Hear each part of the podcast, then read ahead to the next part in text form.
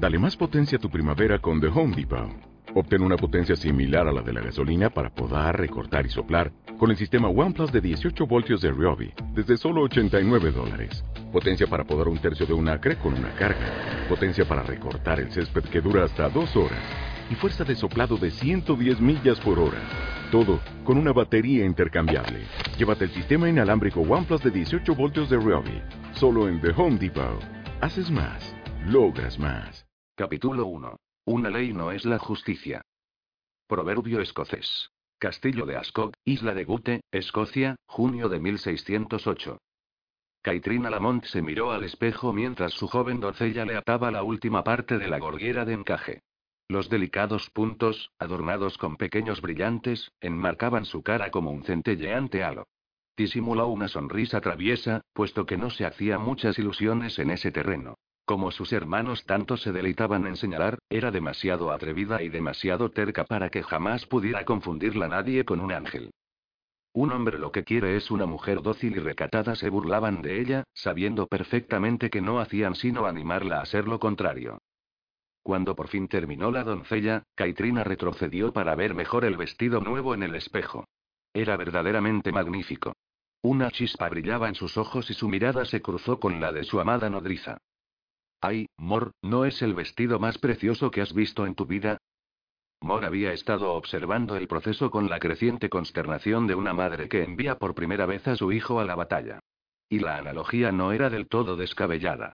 Esa noche habría una gran fiesta para celebrar la apertura de la reunión Irland que ese año tendría lugar en Ascot.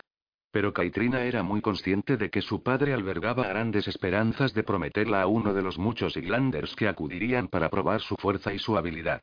Se apresuró a desechar esa desagradable idea antes de que pudiera estropear la alegría de su regalo. ¿Precioso? La mujer lanzó un resoplido de desaprobación, clavando una elocuente mirada en el bajo escote cuadrado, donde los pechos de Caitrina amenazaban con explotar contra los prietos confines del corsé. Moore echó a la joven nodriza de la habitación antes de proseguir con su diatriba. Más bien indecente. Y no sé qué les pasa a los otros 20 vestidos preciosos que tienes en el armario. Caitrina arrugó la nariz. Ay, Mor, sabes muy bien que no tengo ninguno como este. Echó un vistazo a la redondez urgente de sus pechos, que se alzaban muy por encima del borde del escote. Cierto que era bastante bajo.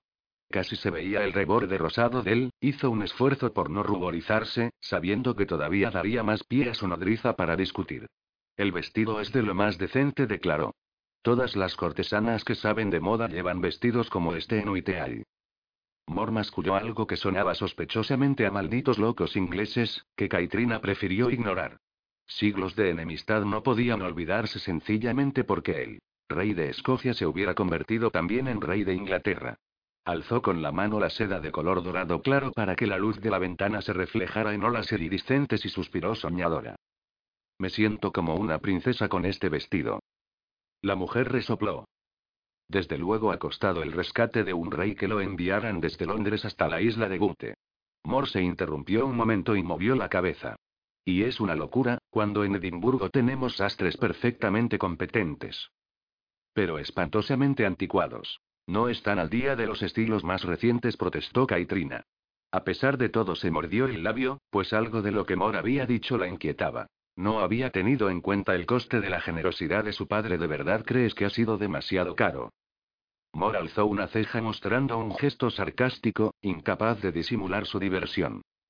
El chantaje no suele ser barato. Caitrina tuvo que reprimir otra sonrisa. No ha sido chantaje. El vestido fue idea de mi padre. Seguro que se sentía culpable por obligarme a soportar las atenciones del interminable desfile de pavos reales que trae a nuestro salón. Creo que ha accedido a que la reunión se celebre en Ascot con la esperanza de que con tantos chicos valientes entre los que elegir, encuentre uno que me guste. Vamos, como si estuviera eligiendo un toro en el mercado. Lo cierto era que la insistencia de su padre en que empezara de buscar marido la preocupaba más de lo que pensaba admitir. No era propio de él ser tanto zudo. Eso era más bien cosa de Mor. La vieja nodriza prefirió evitar el tema del matrimonio y volvió al del vestido. Ese hombre te habría ofrecido la luna por no verte llorar. Supongo que podría haber sido peor que un vestido, declaró, blandiendo el dedo ante Caitrina. Pero un día de estos llegará alguien a quien no puedas manejar a tu antojo. Caitrina sonrió. Ya ha llegado. Tú.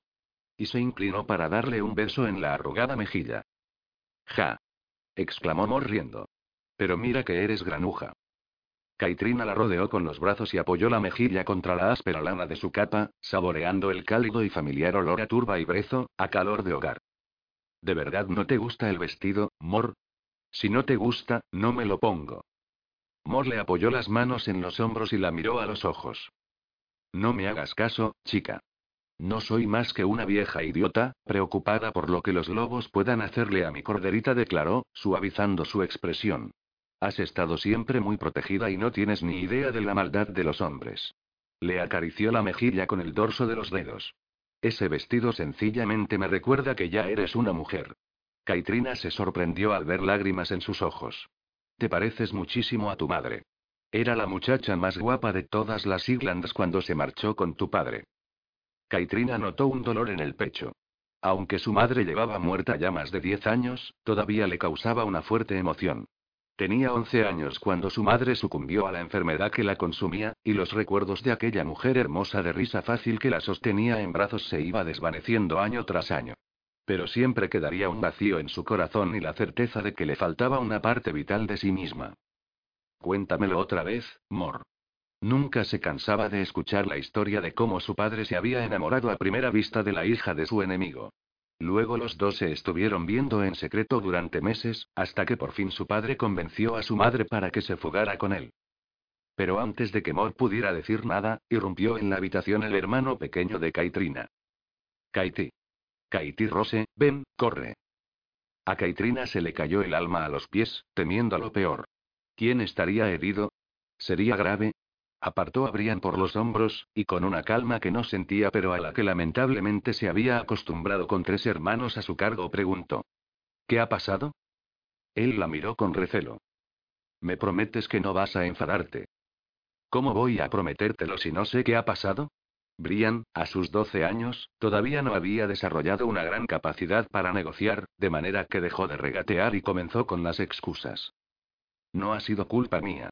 Yo le dije a una, al oír mencionar a la niña, Caitrina imaginó lo sucedido. Ay, Brian.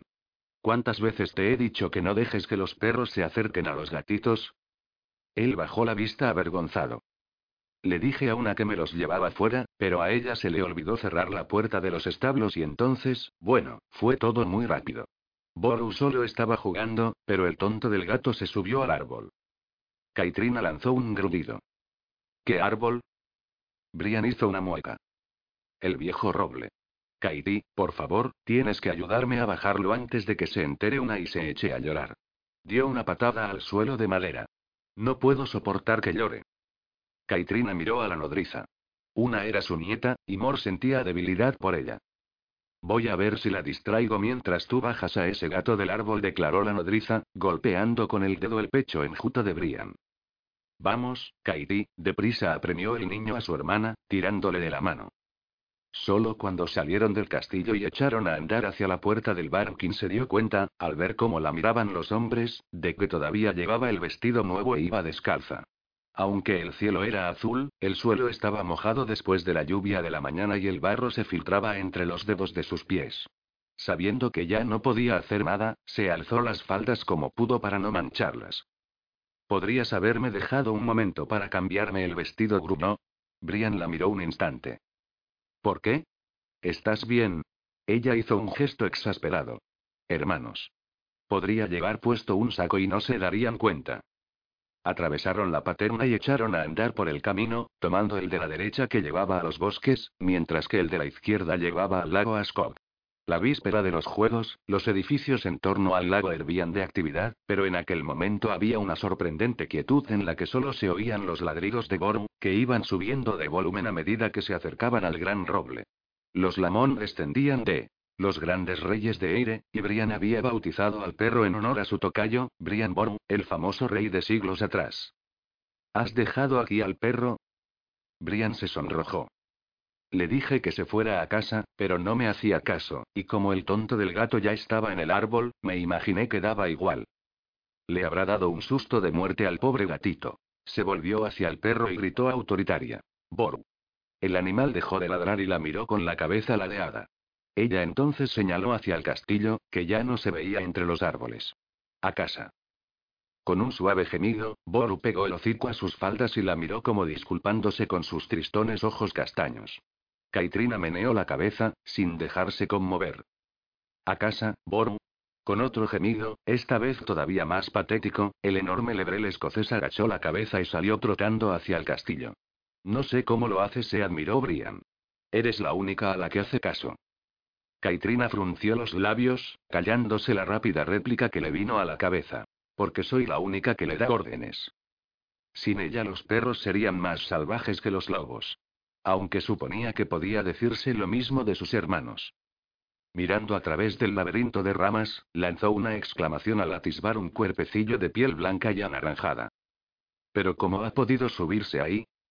Bueno, yo intenté trepar para cogerlo, pero cada vez subía más arriba, por eso al final fui a buscarte.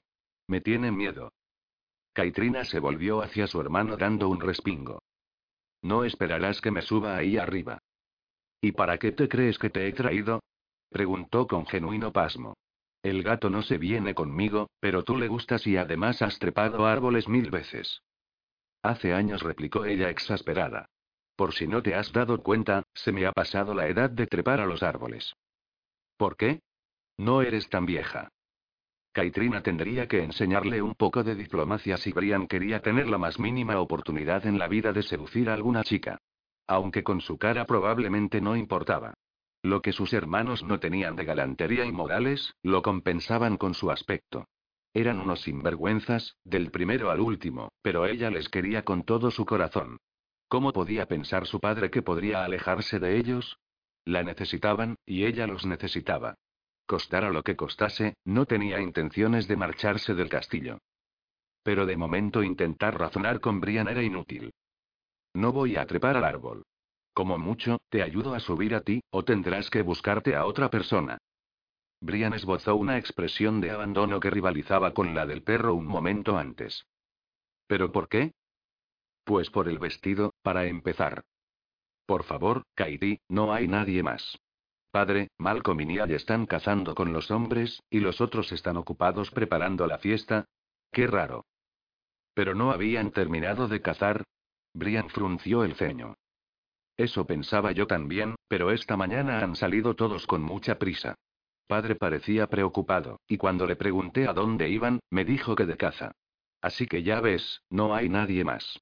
Por favor, Kaidi, como para apoyar sus argumentos, en ese momento el gato empezó a maullar, y aquella asustada súplica acabó por conmoverla. Que Dios me libre de hombres y bestias.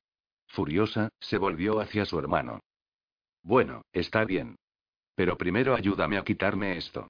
Aunque los hados parecieran conspirar contra ella, no tenía ninguna intención de estropear su vestido nuevo. Él la rodeó con sus brazos largos y flacos. Eres la mejor hermana del mundo. Sabía que podía contar contigo. Caitrina suspiró. Era imposible estar enfadada con Brian mucho tiempo. A sus 12 años, estaba en esa extraña edad en la que ya no era un niño y todavía no era un hombre. Ya era más alto que ella, y en unos años adquiriría la masa y el músculo de un guerrero, como Malcolm y sus dos hermanos mayores. Brian era muy pequeño cuando su madre murió, y Caitrina siempre había cuidado de él. Aunque no lo habían enviado a criarse con otra familia, como sucedía con muchos otros niños, se marcharía pronto para convertirse en escudero de algún jefe vecino. Caitrina sintió una punzada en el pecho y deseó poder detener el tiempo.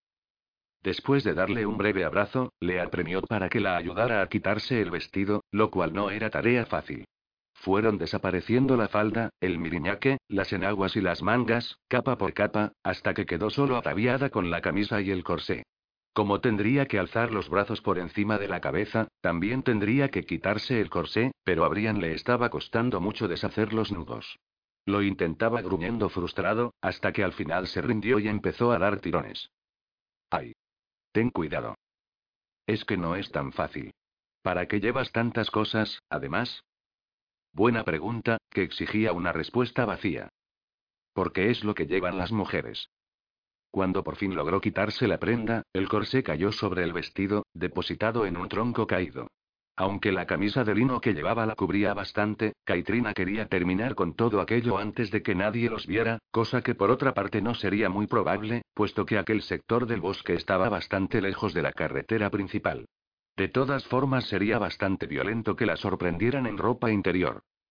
Observó el árbol con ojo crítico, planeando la ascensión. Realmente hacía años que no trepaba. Era el árbol más alto de aquella zona y el gato había logrado subir casi hasta la copa. Voy a necesitar ayuda. Brian clavó una rodilla en tierra y Kaitrina usó su pierna como escalón para llegar a la rama más baja.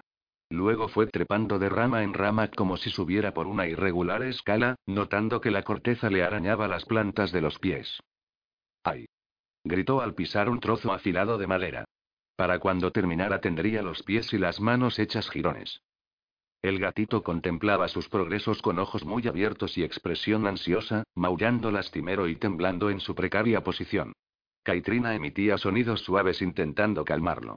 Las ramas eran cada vez más delgadas y tenía que ir deteniéndose para probar su resistencia antes de apoyarse en ellas. Por fin llegó hasta el animal, que se había alejado del tronco unos dos metros sobre una rama fina que no soportaría el peso de una persona. Kaitrina la utilizó solo para agarrarse mientras avanzaba de lado por otra rama más baja.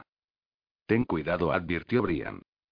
Kaitrina tuvo que dominar el impulso de clavarle una mirada torva, porque no quería mirar abajo. Como si necesitara el consejo, vamos. El corazón le martilleaba en el pecho.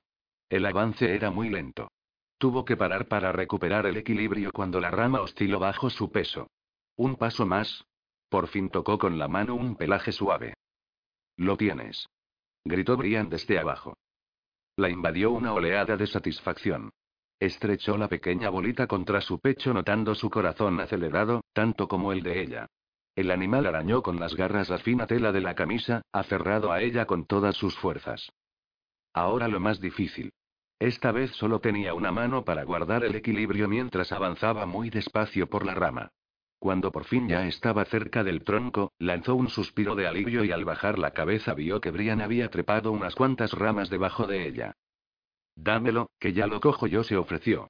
Sabiendo que no podría bajar solo con una mano, Kaitrina alargó con cuidado al gatito hacia los brazos tendidos de su hermano. Brian se metió al animal bajo el jubón de cuero, descendió por las ramas y saltó con facilidad al suelo. Ella se tomó un momento para recuperar el aliento y calmar los latidos de su corazón, y luego empezó a bajar también. Gracias, Kaiti gritó él. Eres la mejor. Ella se volvió al oír su voz que se desvanecía, pero ya era demasiado tarde. Espera, Brian. Necesito que, pero se interrumpió a media frase. Que me ayudes. Ya solo se le veía la espalda corriendo hacia el castillo. Hermanos masculó. Qué desagradecido. Cuando lo pille, bajó la vista y se dio cuenta de que todavía estaba bastante lejos del suelo. Unas cuantas ramas más y podría bajar de un salto como Brian. Se agarró con cuidado con las dos manos, bajó un pie, luego el otro. Un fuerte chasquido presagió el desastre. Por un momento el estómago se le subió a la garganta, y su cuerpo cayó liviano como una pluma. Se agarró a una rama que tenía sobre la cabeza justo cuando la que tenía debajo se desprendía del tronco y se inclinaba formando un peligroso ángulo. El peso de su hermano debía de haberla debilitado. Si se soltaba, la rama se partiría del todo. No estaba colgada de la punta de los dedos, pero casi. Y además no podía moverse. Miró hacia el suelo, a más de cuatro metros de distancia, todavía demasiado lejos. Tendría que esperar hasta que Brian se acordara de ella. Lanzó un gemido, dándose cuenta de que podría quedarse allí toda la noche. Cuando lo pille? Creo que eso ya lo has dicho. Kaitrina dio un respingo al oír una grave voz masculina. Bajó la mirada y clavó la vista en los ojos acerados de un desconocido que la observaba con una expresión divertida. No sabía cuánto tiempo llevaría allí, pero el suficiente para desmontar del gigantesco caballo que había a su lado. Lo cierto era que necesitaba que la rescataran, pero habría preferido que su rescatador no fuera tan. Kaitrina frunció el ceño buscando la palabra adecuada tan masculino. Tan descaradamente viril. Desde su actual posición, colgada tan lejos del suelo, era difícil precisarlo, pero calculaba que medía bastante más de metro ochenta. Un gigante con todas las de la ley, incluso para ser de las Iglands. Si es que era un Iglander. Había hablado en escocés, y no en la lengua de las Islands, pero Kaitrina creyó detectar cierto acento irlandés. Era difícil saberlo por su ropa. No llevaba el Breacan Feile de las Islands, pero eso no era raro en un hombre de riqueza y posición. Y de eso no había ninguna duda. Incluso desde esa distancia se notaba que el jubón de cuero negro y los pantalones de tartán que llevaba eran de excepcional calidad. Pero la ropa buena no escondía la salvaje belleza de su ancho pecho y los músculos de sus brazos y piernas. Su impresionante complexión, acompañada de la enorme espada clay de amor que llevaba a la espalda, no dejaba lugar a dudas de que era un guerrero. Y Kaitrina habría apostado que además era un guerrero impresionante. Pero no era solo su tamaño lo que la inquietaba, también habría preferido que acudiera al rescate alguien que no fuera tan dominante. Todo en él lo era. Su postura confiada de piernas abiertas, el sello de absoluta autoridad en su rostro, la manera descarada en que la miraba. Todo esto la intranquilizó de tal manera que tardó un momento en darse cuenta de lo guapo que era. Una belleza arrogante, como si sus cincelados rasgos hubieran sido una ocurrencia tardía de la fuerza de su masculinidad, pero no era ella la única que realizaba un escrutinio. Todo su cuerpo hormigueaba. Por Dios, cómo la miraba. Cómo la miraba, a toda ella. La vista del desconocido recorrió su cuerpo de la cabeza a los pies, deteniéndose en sus pechos lo bastante para provocar su rubor. De pronto Kaitrina fue consciente de que estaba semidesnuda. La camisa que hacía poco había considerado una cobertura adecuada parecía ahora tan insustancial como una gasa bajo su penetrante mirada. De hecho, parecía que pudiera ver a través del lino hasta su piel desnuda. Kaitrina siempre había estado protegida por su padre y sus hermanos, ningún hombre se había atrevido a mirarla así, como si fuera una jugosa ciruela madura, lista para ser cogida. Y no le gustó ni un pelo. Tal vez no estuviera en ese momento vestida como tal, pero cualquier hombre con dos dedos de frente vería que era una dama, incluso si no hubiera advertido el bonito vestido que estaba justo delante de sus narices. ¿Quién era aquel atrevido guerrero con porte de rey? Kaitrina podría jurar que no lo había visto antes. A juzgar por su ropa y sus armas, era evidente que no era un proscripto. Seguramente sería un jefe de tierras lejanas que había acudido a los juegos, lo cual significaba que se le debía la sagrada obligación de la hospitalidad de las Islands. Pero si era un jefe, ¿dónde estaba su guardia? Bueno, jefe o no, no debería mirarla de aquel modo. ¿Vuestro nombre, milord?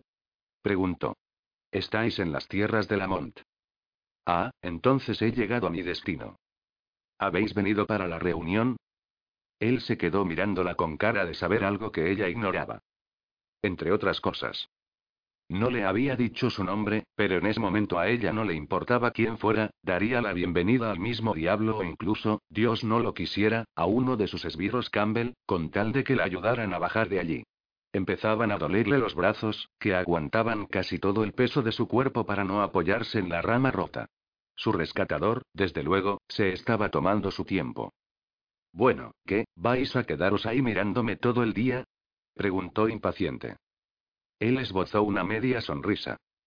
Podría, desde luego. No todos los días se encuentra uno a una ninfa medio desnuda trepando a un árbol. A Kaitrina le ardieron las mejillas. No estoy medio desnuda, y si os molestarais en alzar un poco la vista, lejos de mis pechos, os daríais cuenta de que no estoy trepando, sino que me he quedado atascada y necesito ayuda. Su furiosa réplica no hizo sino aumentar la diversión del desconocido. Aunque no sonreía del todo, sus ojos de un azul acerado chispeaban como los rayos de luz entre los árboles. Aquel maldito bruto se estaba riendo de ella. Kaitrina entornó los ojos. No estaba acostumbrada a que se rieran de ella, y menos un hombre. Suponía que toda aquella situación tenía algo de divertida, pero aquel guerrero debería al menos mostrar la cortesía de disimulado. La hacía sentir que estaba en franca desventaja, lo cual era una tontería teniendo en cuenta las circunstancias. Por supuesto que estaba en desventaja. Pero no por mucho tiempo. En cuanto la bajara de allí, pensaba decirle unas cuantas cosas. Enervada, adoptando su tono de voz más altivo, el que utilizaba con sus hermanos cuando quería que hicieran algo, ordenó. Daos prisa y ayudadme a bajar, ahora mismo. De inmediato se dio cuenta de que dar órdenes no había sido tal vez la mejor táctica, sobre todo cuando aquella media sonrisa que hasta entonces iluminaba la dura expresión del guerrero se desvaneció y sus labios se tensaron. El hombre la miró largo rato y luego cruzó los brazos sobre su ancho pecho. Kaitrina se quedó sin aliento al ver la impresionante masa de músculos. Por Dios, era extraordinariamente fuerte. No dijo él por fin, perezosamente. Me parece que no voy a ayudaros. Capítulo 2. Kaitrina lanzó una exclamación, más sorprendida que furiosa, al principio. No. No podéis decir que no. Él alzó una ceja en señal de desacuerdo. ¿Pero por qué no? farfulló ella tontamente, incapaz de comprender una negativa. Él volvió a recorrer su cuerpo con la mirada. ¿Por qué me está gustando la vista desde aquí? ¿Cómo os atrevéis? Exclamó ella, intentando fulminarle con la mirada, cosa nada fácil desde su posición. Sois un hombre vil. La sonrisa que curvó sus labios provocó un escalofrío en ella. Si estuviera en vuestra posición, creo que estaría rezando para que eso no fuera cierto. Ella ignoró la advertencia. Pero voy a caerme. Protestó. Él observó la distancia de sus pies al suelo. Yo no lo recomendaría. No podéis hablar en serio. Kaitrina se sentía perdida. Jamás se había visto en una situación parecida. Lo cierto era que no estaba acostumbrada a que le dijeran que no, y menos los hombres. ¿Hablaba en serio o sencillamente estaba jugando con ella?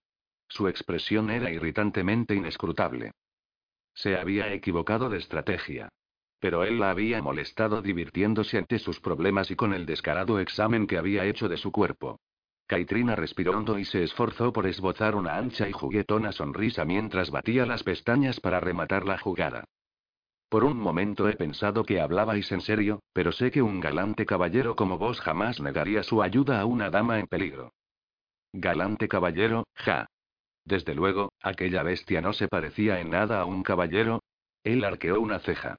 Era evidente que sabía exactamente qué tramaba ella. Le clavó otra mirada penetrante que Kaitrina notó de la cabeza a los pies. Tal vez podamos llegar a un acuerdo. Algo en su voz le erizó el vello de la nuca. ¿Qué clase de acuerdo? Creo que es costumbre en estas situaciones ofrecer a cambio un favor. Sus miradas se encontraron y Kaitrina vio en sus ojos un desafío. Un beso, tal vez. Ella abrió unos ojos como platos. El muy arrogante. La indignación la quemaba por dentro, pero de alguna forma logró mantener a raya su genio. Creo que es costumbre en estas situaciones que un caballero ofrezca ayuda a una mujer sin condiciones. Él se volvió hacia su caballo, cogió las riendas y comenzó a alejarse. Kaitrina se quedó boquiabierta. ¿A dónde vais? No podéis dejarme aquí. Él se volvió de nuevo y adoptó aquel irritante gesto de la ceja enarcada. No tenía que decir nada, porque su expresión lo decía todo. Desde luego que podía. La rama que estaba bajo Kaitrina crujió y se hundió un poco más. Tal vez el hombre había dado un paso hacia ella, pero no estaba segura.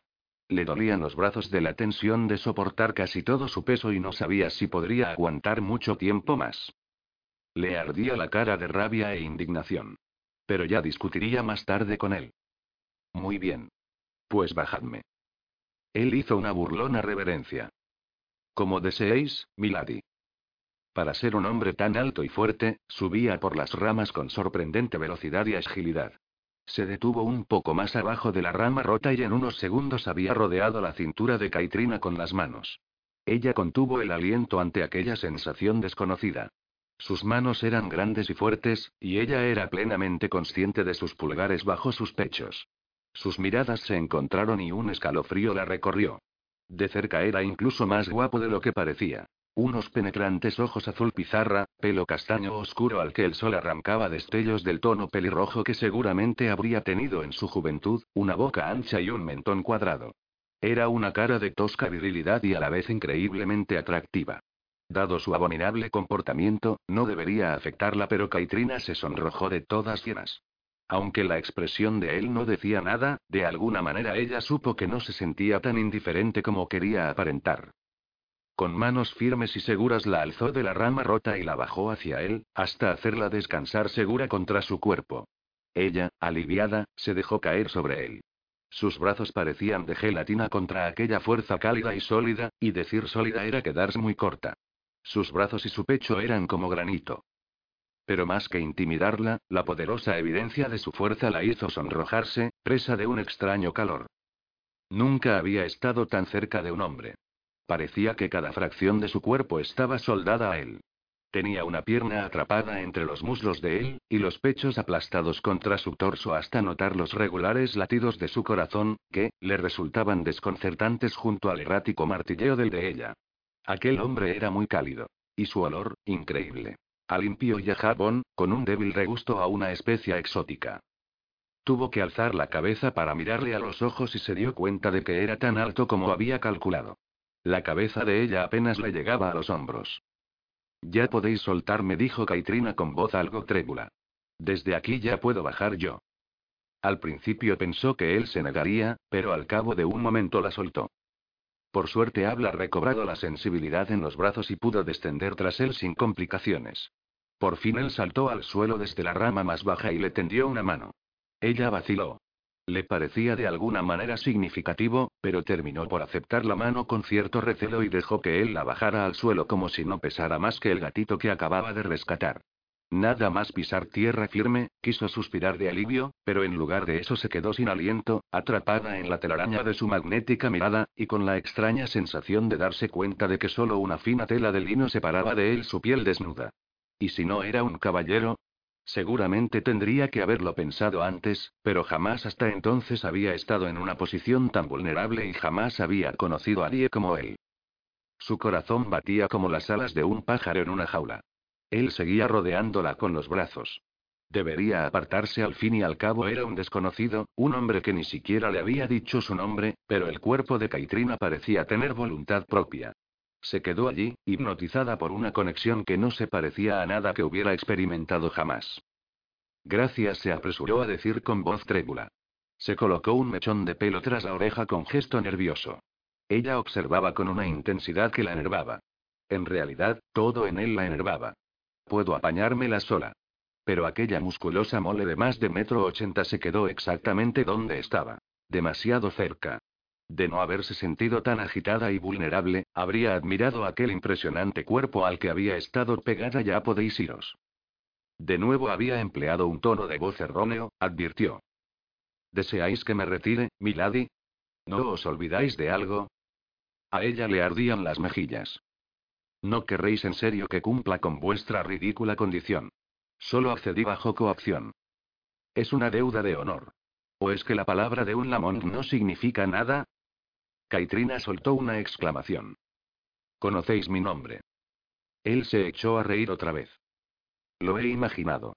Se dice que Lamont tiene una hija muy hermosa. Entonces frunció el ceño, escrutando el rostro de ella. Pero tal vez me equivoqué. Los rumores no mencionaban la nariz torcida. ¿Qué? Se llevó una mano a la nariz de inmediato. Yo no tengo la na, de pronto se interrumpió, y las mejillas le ardieron al ver su sonrisa. Aquel arrogante bribón se estaba burlando de nuevo de ella.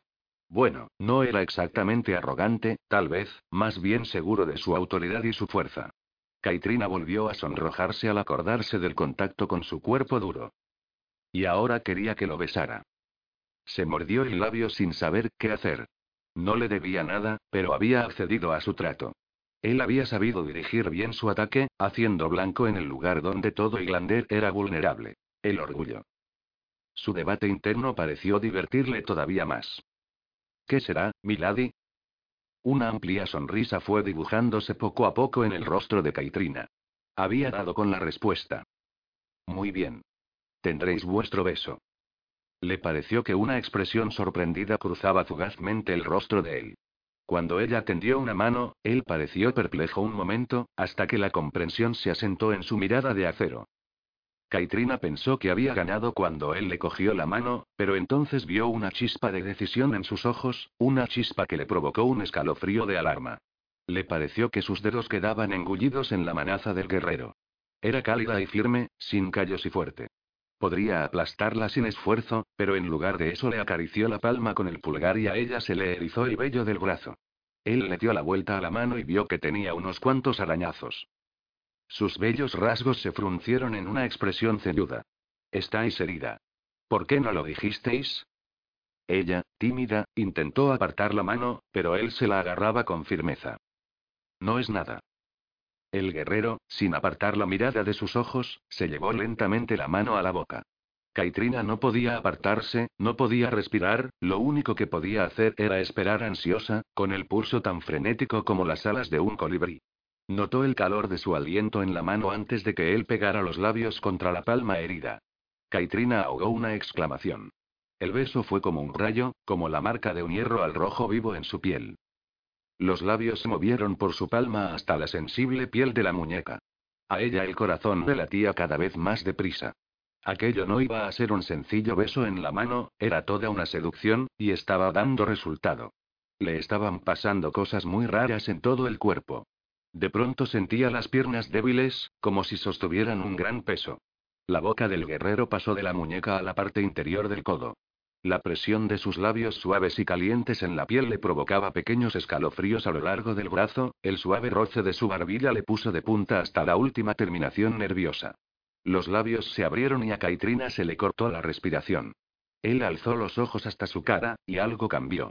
Mediante un rápido movimiento deslizó la mano por su cintura para traerla hacia él.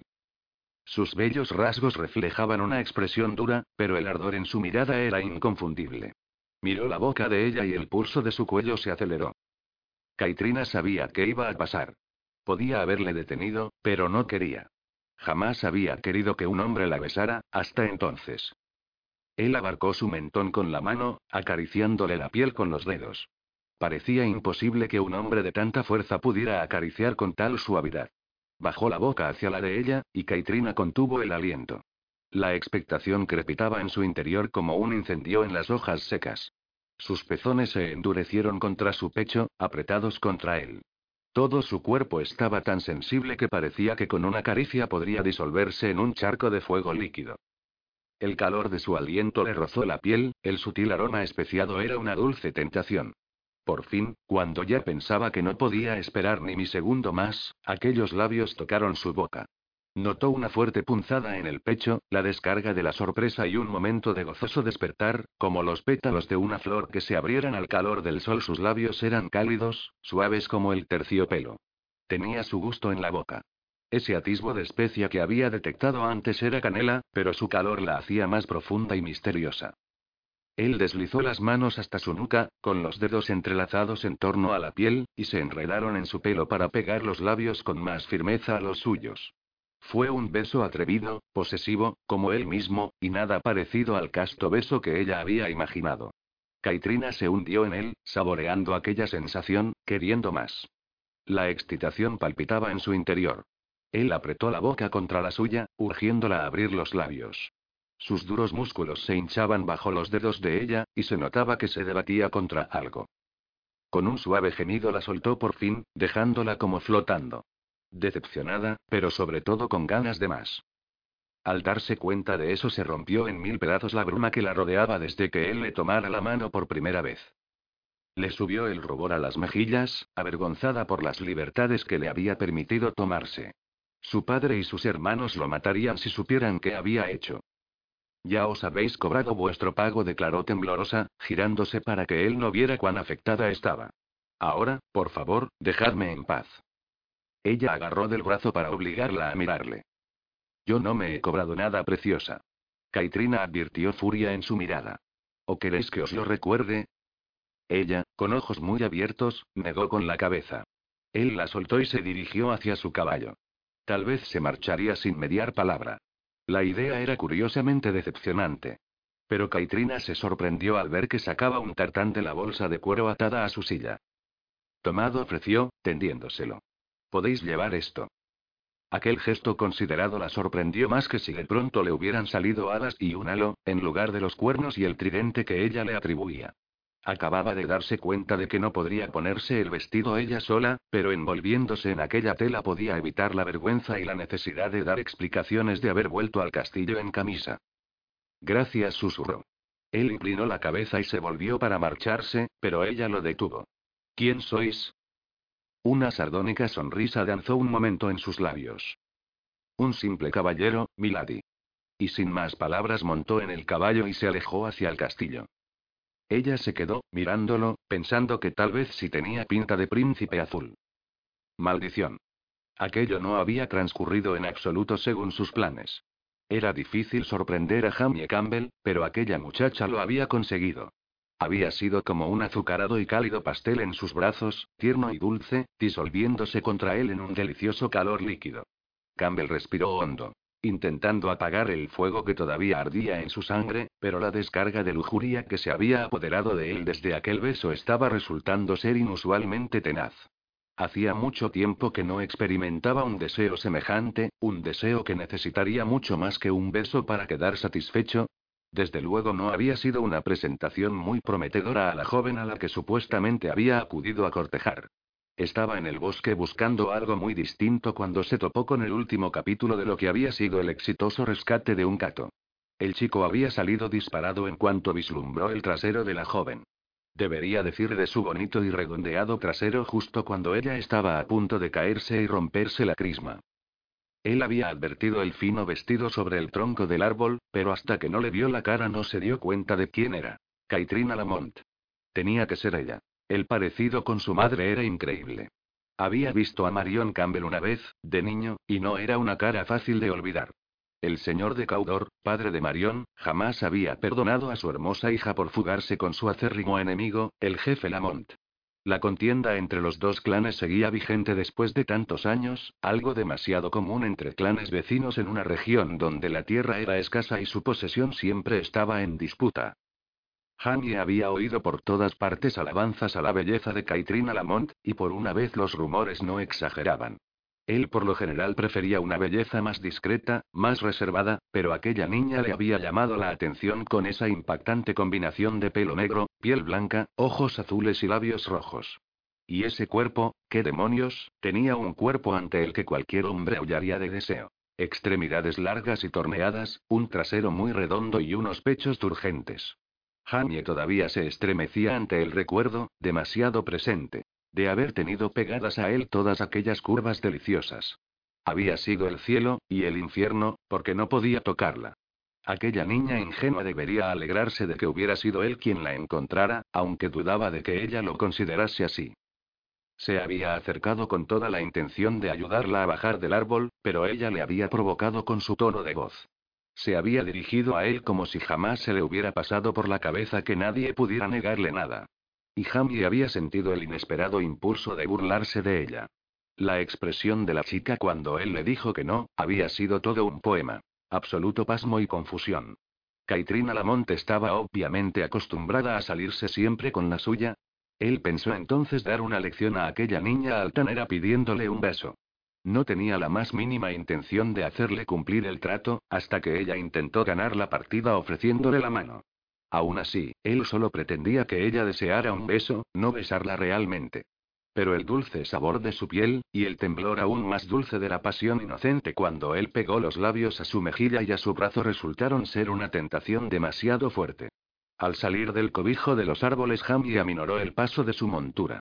El castillo de Ascog había aparecido a la vista.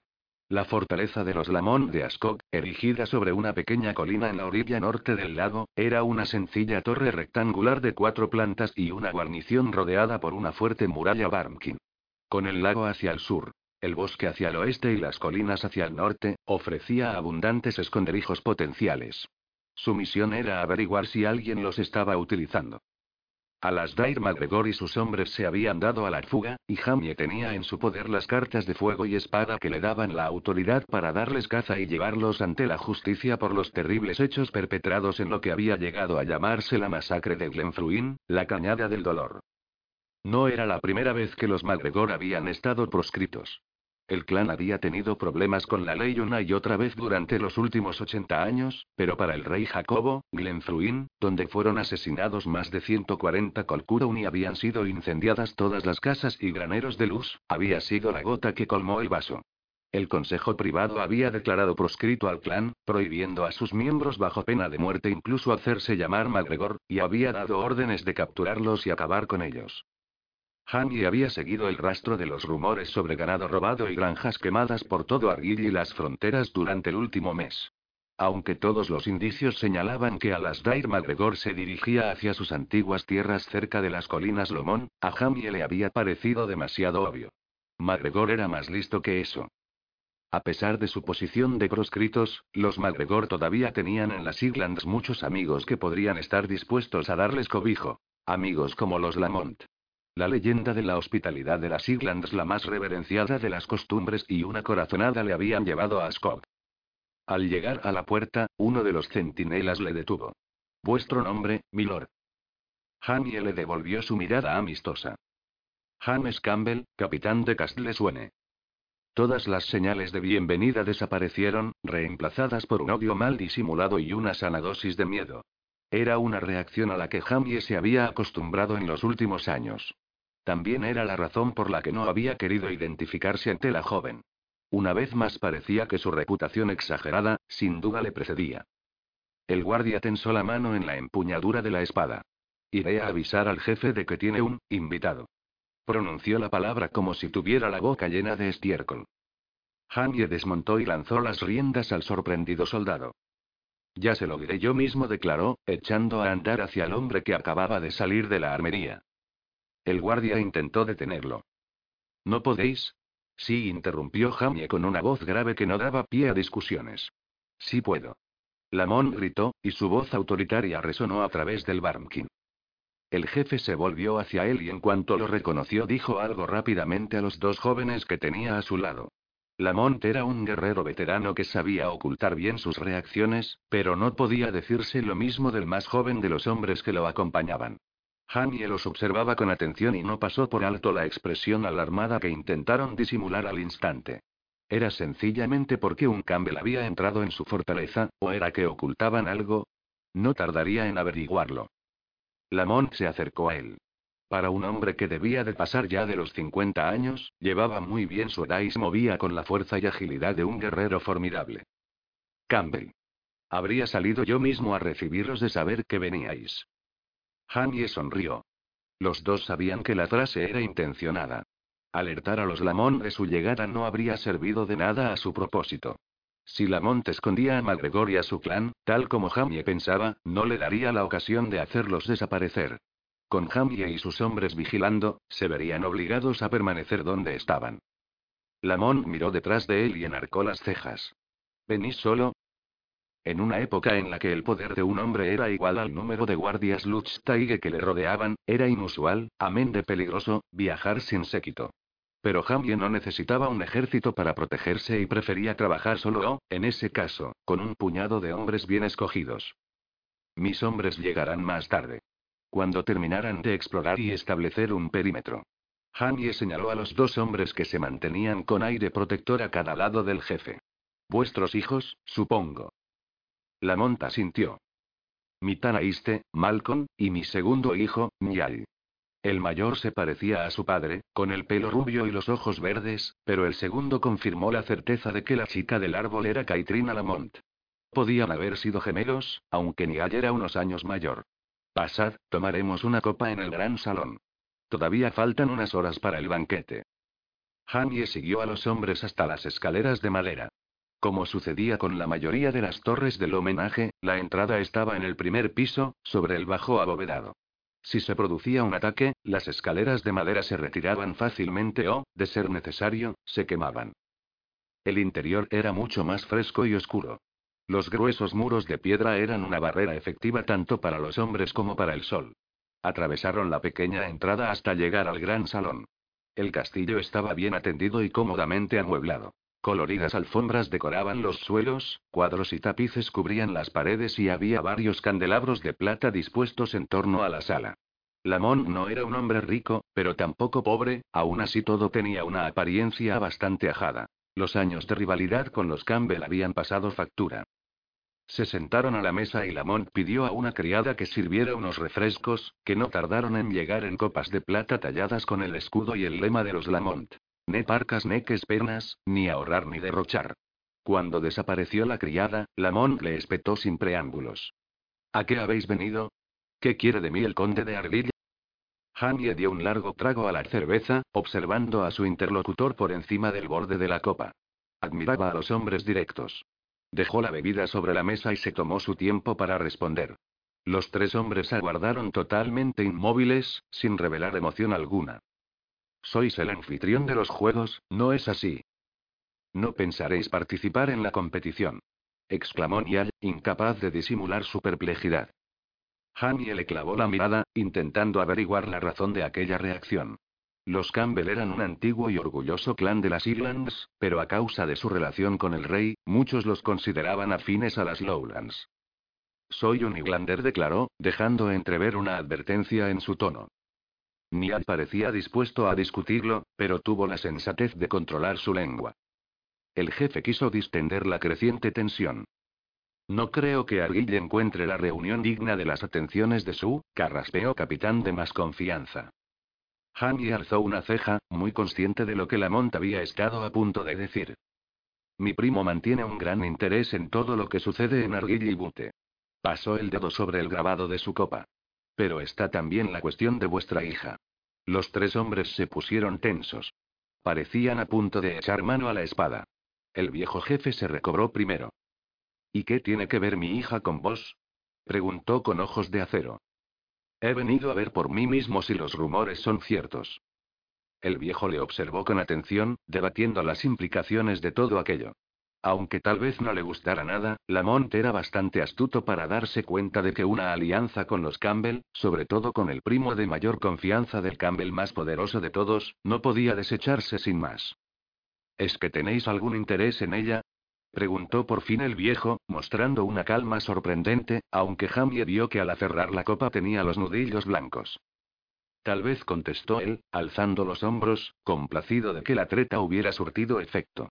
Los Lamont sospechaban del propósito de su visita, pero en ese momento también estaban preocupados, y parte de su atención se dirigiría hacia la muchacha. Capítulo 3.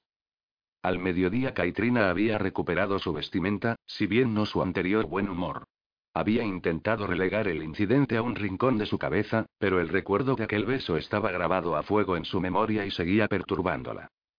Bajó corriendo al gran salón al oír los ruidos de la fiesta, sabiendo que era tarde, algo que sin duda irritaría a su padre. Seguramente interpretaría su tardanza como otro intento para eludir su deber. No era justo. La estaban exhibiendo ante un puñado de buitres hambrientos, y sus dos hermanos, sus dos hermanos mayores, podían hacer lo que les diera la gana. Malcolm era casi cinco años mayor que ella y todavía no había tomado esposa. Mientras que sus hermanos tonteaban con las chicas menos apropiadas de Butte, ella se había visto obligada durante el último año a esquivar a la marea de pretendientes que se presentaban constantemente a su puerta. Sabía que su padre suponía que estaba haciendo lo mejor para ella al insistir en el matrimonio. Le preocupaba que acabara cansándose y finalmente resintiéndose de tener que cuidar de él y de sus hermanos, y le inquietaba tenerla tal vez demasiado apartada del mundo. Caitrina jamás se había aventurado más allá de Butte, excepto para visitar a su tío, el Lamont de Toward. Pero su padre se equivocaba. Caitrina no tenía ningunas ganas de ir a la corte, ni a ninguna otra parte, de hecho. Lo único que deseaba era quedarse allí. Amaba a su familia y no tenía ninguna intención de marcharse de Ascot, y mucho menos por uno de los autoritarios, brutos que la miraban con lascivia como si fuera un trofeo, ni por uno de los jovenzuelos balbuceantes que proclamaban su amor eterno a los cinco minutos de conocerla. No, Caitrina estaba contenta donde estaba y allí pensaba quedarse, se dijo sonriendo. Aunque tuviera que rechazar hasta el último hombre de las Islands. Esta vez, sin embargo, no intentaba evitar a sus pretendientes con su impuntualidad. Había tardado más de lo predecible en bañarse y en encontrar a alguien que la ayudara a ponerse el vestido por segunda vez. En realidad hasta le apetecía la fiesta. Aunque no le gustaran los motivos de su padre, es decir, encontrarle marido para celebrar en Ascog la reunión de las Islands, era un honor y, además, resultaba muy emocionante, y tenía que admitir que albergaba cierta curiosidad por descubrir la identidad de su atrevido guerrero. Se detuvo en la escalera para recuperar el aliento y echar un vistazo antes de entrar en el gran salón. La enorme y cavernosa sala estaba llena a rebosar de hombres coloridamente ataviados que celebraban estrepitosamente la apertura de los juegos con abundancia de la mejor cerveza Lamont.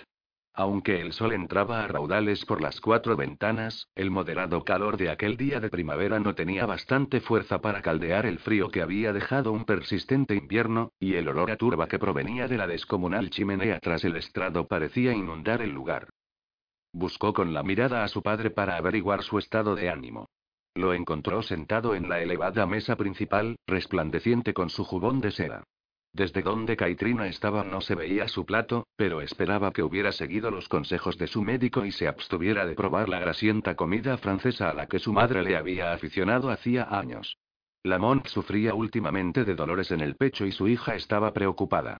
Justo cuando estaba a punto de entrar en la sala notó una presencia conocida a su espalda. Creo que se te ha olvidado la corona. Caitrina se volvió y se encontró con los risueños ojos azules de Niall. Alzó el mentón y se hizo la tonta, acostumbrada a las burlas de sus hermanos. No sé a qué te refieres. Él miró de arriba abajo su vestido y lanzó un suave silbido de asombro. Vaya, vaya, ¿cómo estás? Cualquiera diría que vas a Huiteal para quedarte con los malditos ingleses, declaró, meneando la cabeza. Pero ten cuidado, que a la reina Ana igual no le hace gracia tener una rival. Va, calla, ni hable, espetó ella, dándole un fraternal empujón. Él se echó a reír y la estrechó entre sus fuertes brazos, alzándola por los aires para darle vueltas. Ay, Caitrina, chica, mira que estás flaca. Suéltame, sobruto. Dijo ella riendo. Para cuando sus pies tocaron el suelo, se reía sin aliento y estaba mareada. Su hermano tuvo que sostenerla unos momentos hasta que recobró el equilibrio. Niall. Dime. ¿Pasa algo con mi nariz? No pudo evitar preguntar. Él arrugó el ceño, mirándole la cara con atención. ¿Por qué lo dices? Ella intentó disimular el rubor que acudía a sus mejillas. Es que me parece que la tengo un poco torcida. Niall sonrió. Ah, pero no se suponía que tenía que ser así. Viendo la risa en sus ojos, ella volvió a pegarle. Qué malo eres. No sé por qué me molesto en preguntarte nada serio. Él le cogió la nariz entre los dedos para darle un pequeño tirón. No te pasa nada en la nariz. Bueno, dijo, mirando hacia la sala, ¿a qué desdichado vas a romperle hoy el corazón? Señaló a un guapo joven sentado junto a la puerta. A MacDonald, que está por allí, o tal vez a Graham, Preguntó, moviendo el dedo. ¿O quizás sea Murray? Caitrina le apartó de un empujón sin poder disimular una sonrisa. Ya sabes que ninguno de ellos me interesa. Niall enarcó las cejas y sus ojos brillaron. Pues tal como vas vestida, a ellos sí que vas a interesarles. A Caitrina eso no le importaba en absoluto, pero inconscientemente barría la sala con la mirada buscando a su desconocido Salvador. Se fijó de nuevo en la mesa del estrado, donde estaba sentado su padre con Malcolm a su izquierda. A su derecha debía una silla vacía, y a continuación, se quedó sin aliento. Era él, sentado en el sitio de honor. De manera que no se había equivocado al pensar que era un hombre de riqueza y posición. Niall tuvo que hacer un esfuerzo por dominar su voz. ¿Quién es ese que está sentado al lado de padre? A Niall se le nubló la expresión y desapareció todo su buen humor. Es James Campbell espetó. Ella se quedó pálida y un gemido estrangulado le subió a la garganta. Un Campbell. Se llevó una mano a la boca en un gesto de horror. Dios santo, había besado a un Campbell. No sabía qué era peor, darse cuenta de que había besado a la semilla del diablo, o el hecho de que le hubiera gustado. La presencia de Jamie no había pasado desapercibida entre los invitados, pero a pesar de la frialdad general que le habían mostrado, se estaba divirtiendo. Los músicos llenaban de melodías la sala, la comida era abundante y estaba bien preparada, y la cerveza fluía deprisa. Solo faltaba una cosa. Todavía no había señales de la hija de Lamont. Una sonrisa reticente curvó sus labios. No le sorprendería que el astuto jefe la estuviera escondiendo para mantenerla a salvo de sus garras. ¿Qué demonios? Jamie no se lo reprochaba. Caitrina Lamont era una joya que cualquier hombre codiciaría. A pesar de la ausencia de la dama del castillo, no podía por menos que admirar la habilidad de Lamont como anfitrión. El jefe había sentado a su inesperado invitado junto a la única persona de la sala que seguramente no tendría objeciones al respecto. Margaret MacLeod. Meg era una de las amigas más íntimas de la hermana de Jamie, Elizabeth. Hubo una época, hacía no mucho tiempo, en la que Jamie había pensado en hacerla su esposa, pero Meg había preferido casarse con Alex, MacLeod, hermano del jefe Rory MacLeod. Aunque Jamie se enfadó en aquel momento, ahora que ya habían pasado casi tres años sabía que Meg había elegido bien. Él había querido a Meg de la mejor manera que podía, y le tenía suficiente cariño para saber que ella merecía algo más. Me alegro mucho de que estés aquí, Jamie comentó Meg con una amplia sonrisa. Te vemos muy poco. Jamie alzó la cabeza en dirección a su marido, que estaba sentado algo más allá en la mesa hablando con MacLean de Colle, esposo de Flora, hermanastra de Alex y prima de Jamie. Flora estaba embarazada, y su estado era demasiado avanzado para viajar, de manera que su marido había acudido solo. No creo que tu esposo comparta tus sentimientos, señaló Jamie. Alex y Rory MacLeod habían dado a Jamie una bienvenida cordial pero reservada.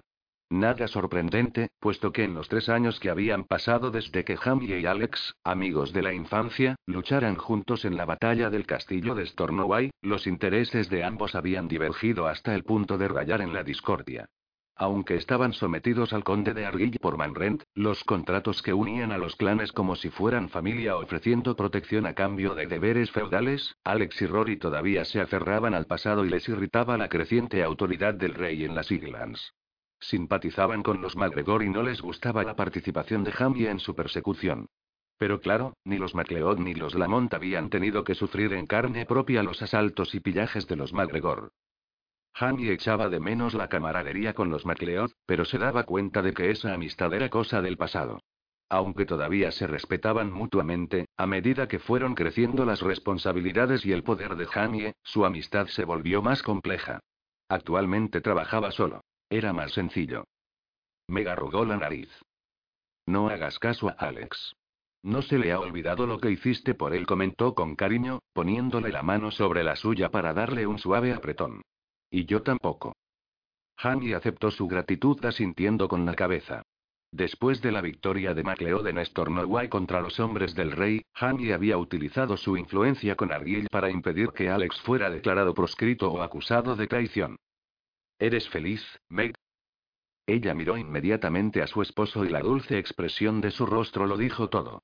Jamie siempre la había considerado hermosa, pero cuando miraba a su marido, me trascendía la mera belleza física. Alex MacLeod era un hombre afortunado. Sí, más feliz que nunca. Entonces me alegro por ti, dijo Jamie con sinceridad. ¿Y tú, Jamie? ¿Eres feliz? La pregunta le sorprendió. Él no pensaba en la felicidad. Siendo el hijo menor de la familia, su vida se había guiado por otras consideraciones entre las que no se contaba la felicidad, un sentimiento femenino. La justicia, la ley, la autoridad, las tierras, la capacidad de cuidar de sus hombres, eso era lo que le importaba. Estoy satisfecho. Meg le clavó una intensa mirada. Desde luego has sabido hacerte un nombre. Jamie se echó a reír. Esa era Meg, siempre tan directa, por no decir más. Veo que no lo apruebas. Ella se encogió de hombros. No me creo la mitad de lo que cuentan. Jamie sonrió irónico. ¿No tienes miedo de que me cuele por la noche por tu ventana para robarte al niño? Se burló, refiriéndose a las amenazas con que asustaban las madres a sus hijos para que se comportaran, si no querían que el esbirro Campbell se los llevara. Meg sonrió. No, pero el conde depende demasiado de ti. Elizabeth me ha contado por carta que ya casi no te ve el pelo. Lizzie exagera. Jamie se quedó mirándola. Aunque muchos presentes en la sala preferían esconder la cabeza bajo tierra e ignorar lo que pasaba a su alrededor, me comprendía el cambio al que se enfrentaban los Islanders.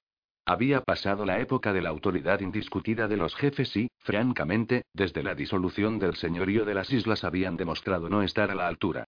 Jamie, como el rey Jacobo, estaba decidido a erradicar de las Islands la anarquía y los disturbios. En otros tiempos pensó que ella lo entendía, pero tal vez el matrimonio había cambiado a Meg más de lo que imaginaba. El creciente poder y autoridad de Argyll, y de Jamie en consecuencia, habían motivado un gran resentimiento y desconfianza, cosa que había afectado a muchas de sus amistades. Esperaba que Meg no se contara entre ellas. Meg pareció leerle el pensamiento. Ella solo se preocupa por ti, comentó. Igual que yo. No tenéis por qué, dijo él algo cortante. Luego añadió con más afabilidad. Pronto veré a Lizzie en Dunoon, y verá que no tiene motivos para preocuparse. Llegó otra bandeja de comida y Jamie agradeció la pausa en la conversación. Supo que la chica Lamont había entrado en la sala porque un súbito silencio se abatió sobre la multitud y todas las miradas masculinas se clavaron en ella, que avanzaba hacia la mesa de su padre tan majestuosa como una reina. Una princesa, se corrigió Jamie. Parecía demasiado joven y demasiado inocente para ser una reina. Le había dejado sin aliento. Llevaba su brillante cabello negro recogido hacia arriba y algunos rizos caían por su largo cuello. Su rostro era de una belleza clásica, todavía más impactante por el vívido contraste entre su piel blanca como la nieve, sus ojos azules y sus labios color rubí. Demonios, pensó Jamie estremeciéndose, parecía un maldito bardo. A medida que ella se acercaba, Jamie sintió que todo el cuerpo se le ponía rígido. ¿Qué diablos llevaba puesto? La oleada de furia que le invadió fue tan intensa como irracional. No tenía ninguna autoridad sobre la muchacha, pero todos sus instintos llamearon en el acerado filo de la posesión. Aferró con fuerza su copa intentando controlar el primitivo impulso de echársela al hombro y llevársela arriba para que pudiera ponerse algo decente. Aunque las amplias faldas del vestido no revelaban sus curvas con la transparencia de su anterior atavío, no podía decirse lo mismo del corpiño. La poca tela con que había sido confeccionado parecía tensarse hasta casi estallar y apenas cubría el rosa de sus pezones. Los pechos turgentes y redondos estaban a la vista de todos. Jamie apretó la copa hasta casi agollar la plata. ¿Pero qué pretendía aquella insensata? ¿Provocar un tumulto? Esperó a que remitiera la furia, pero las miradas atrevidas de algunos de los presentes no fueron precisamente de gran ayuda. Caitrina era el centro de atención, pero parecía totalmente ajena a ello. Si Jamie esperaba que la monk la enviara de vuelta a su habitación, iba a quedar decepcionado. La expresión del jefe solo reflejaba orgullo, y parecía alegremente inconsciente del tentador bocado que era su hija. Ella saludó a su padre con un beso en la mejilla y le susurró algo al oído. Por su expresión contrita, Jamie imaginó que sería una disculpa por su tardanza. Lamont le dirigió unas palabras severas, pero se suavizó a la primera señal de descontento, como si no pudiera soportar verla triste. Es preciosa, ¿verdad? Jamie frunció el ceño al percibir el tono de Meg, en el que se distinguía una nota de diversión. Sí, pero muy joven. No demasiado joven. Jamie estaba a punto de aclarar las cosas, de decirle que no tenía ningún interés en aquella chica, pero entonces se acordó de su artimaña. Tal vez. Aquella concesión sorprendió a Meg, que enarcó las cejas a modo de silenciosa pregunta. Jamie prefirió no contestar y centró de nuevo su atención en Caitrina, que en ese momento estaba saludando a otros hombres de la mesa. Aunque no era una tarima elevada, los Lamont todavía tenían una mesa en alto reservada para los invitados de mayor alcurnia. Los jefes y caciques del clan. A pesar de que todas las rencillas se dejarían de lado durante la reunión, se podían averiguar muchas cosas sobre las presentes hostilidades solo por la disposición de los asientos. A un lado de la monte estaban McDonald y Mackenzie, y al otro MacLeod, McKinnon y McLean de Cole. Jamie reconoció a varios Murray, McNeil, McAllister y Graham en la sala. Sin embargo, se notaba la ausencia de los proscritos McGregor. Jamie sabía que, de ser cierta su corazonada, el intrépido Alasdair MacGregor no sería tan estúpido para arriesgarse a participar en los juegos, y menos después de su milagrosa escapada dos años atrás. Caitrina todavía no le había saludado y evitaba mirarle, pero cuando por fin terminó de hablar con los otros invitados y tuvo que ocupar la silla a su lado, ya no pudo seguir esquivándole. Para cuando su padre los presentó, Jamie había conseguido dominar su ira. James Campbell, mi hija, Caitrina. Al ver la reacción de la chica, o más bien la falta de reacción, Jamie supo que no le había sorprendido su identidad.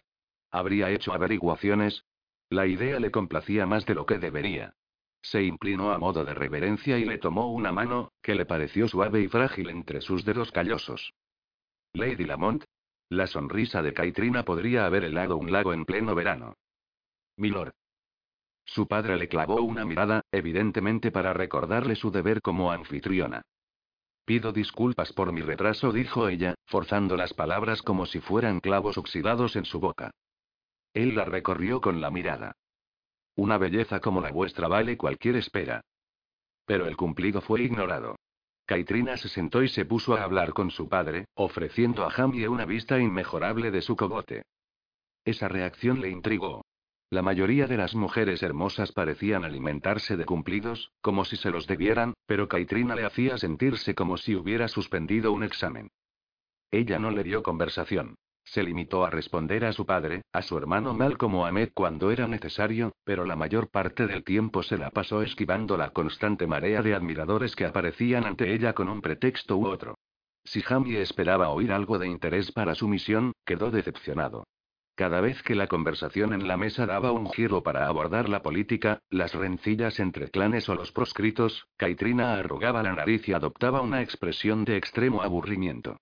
En un momento dado surgió una interesante aunque acalorada conversación entre su padre, su hermano Malcolm y un jefe Mackenzie, sobre la avalancha de asaltos en Arguill y lo que se estaba haciendo al respecto. Jamie escuchaba con creciente interés. Padre dijo Kaitrina, poniéndole la mano en el brazo, ya sabes que con tanta charla sobre las contiendas me da vueltas la cabeza. Al principio la interrupción pareció sobresaltar a Lamont, pero cuando los ánimos se calmaron un poco se dio cuenta sin duda de que su hija acababa de salvarle de decir algo que Jamie no debería oír. El jefe sonrió con indulgencia y le dio unas palmaditas en la mano. Ay, Kaiti. Tienes razón. Es momento de celebraciones, no de hablar de guerra, ella dedicó una encantadora sonrisa al joven Mackenzie, que pareció deslumbrado por su atención. A veces creo que la guerra no es sino una excusa de los hombres para presumir de su habilidad con la espada y poner en funcionamiento esos impresionantes músculos. ¿Qué opináis vos, milord? Hinchándose como un pavo real con el cumplido, Mackenzie masculló algo ininteligible mientras Jamie sentía el inexplicable impulso de romper algún objeto. Entonces dirigió su atención sutilmente hacia él. Aunque los hay que están demasiado dispuestos a declarar la guerra a sus vecinos con cualquier pretexto y no quedan satisfechos hasta que se han apoderado de la última parcela de tierra. Un súbito silencio se abatió sobre la mesa. Kaitrina se hizo la tonta. ¡Ay, Dios! exclamó, llevándose una mano a la boca. Hablo en general, por supuesto. Hanny alzó la copa hacia ella, fingiendo un saludo. Por supuesto. La conversación se reanudó, surgiendo como estallido nervioso y Kaitrina siguió ignorándole. Él, a su vez, observaba sus diálogos con creciente admiración. Su habilidad para evitar comprometerse a un baile o una conversación futura era a la vez fina y sutil. No había nada en sus modales que pudiera calificarse de evasivo o insinuante, pero el resultado era todavía más intrigante. Mimada y consentida por los hombres de su casa, era una chica llena de desparpajo, algo malcriada y sin artificio alguno, y totalmente encantadora. Ella no entendía que su falta de interés la hacía todavía más irresistible. Era como una flor de invernadero en un jardín lleno de zarzas. Puede que estuviera haciendo todo lo posible por evitar hablar con él, pero Jamie notaba que en realidad era muy consciente de su presencia por su manera de apartar el brazo rápidamente cuando se tocaban, por cómo le tembló la mano y derramó una gota de vino cuando sus muslos se rozaron, por cómo le subía el rubor a las mejillas cuando sabía que él la miraba. Y parecía que él no podía dejar de mirarla.